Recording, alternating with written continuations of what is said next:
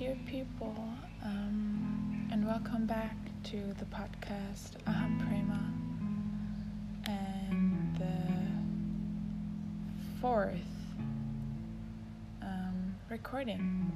Yeah, it's been a while.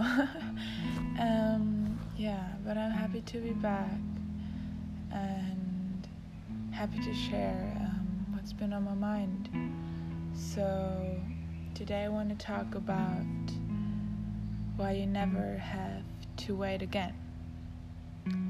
So, I want to yeah, address the topic of stress and of our current state of mind and how we can actually reflect on how we're feeling in a very easy and simple way. So basically, you being stressed in situations where you have to wait is only a reflection of your current state of mind. That means that the perspective, the perception of you not having enough time simply shows your incapability, basically, um, of you being present and just simply taking things as they are. And for me, I encountered that it's sometimes hard to remind myself um, during the day of staying present.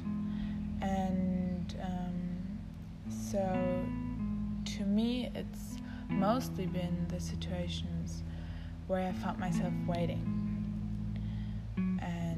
Those, we can remind ourselves of staying present and, yeah, just watching our minds.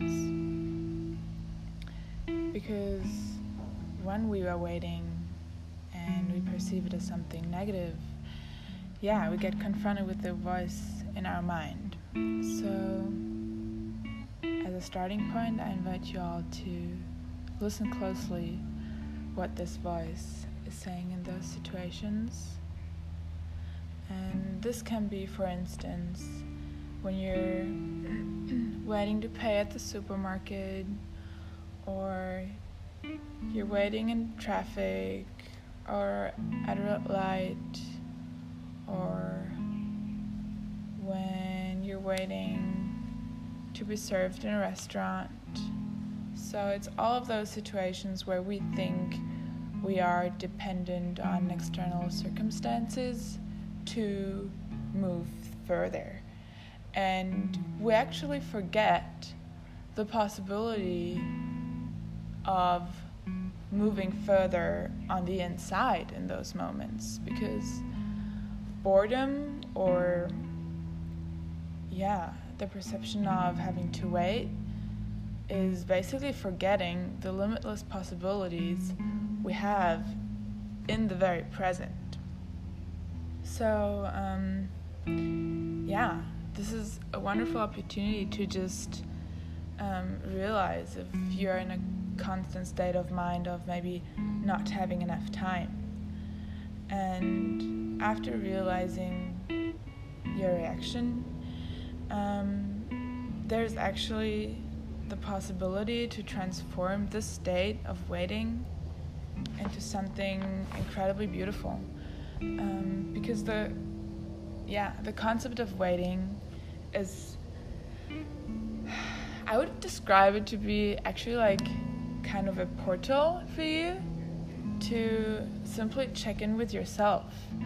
So it's a chance of self inquiry and practicing meditation or just an opportunity to listen to your body's sensations, to your breath, and of course to your mind.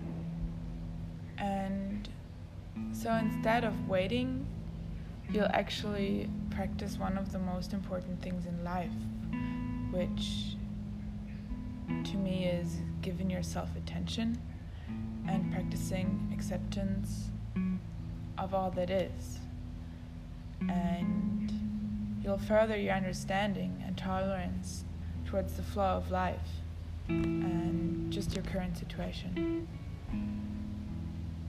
And to me, it also means just allowing yourself to be free, free of external circumstances, and to be fully yourself and to be seen, even if it's only for a moment. Yeah, that's it already, actually. Um, yeah, thank you so much for listening. Um, this is really like a topic um, of my heart. And yeah, I invite you all to practice. and yeah, it's a lifelong practice, I feel like. So um, better start today. yeah, um, have a lovely day. And I will see you around.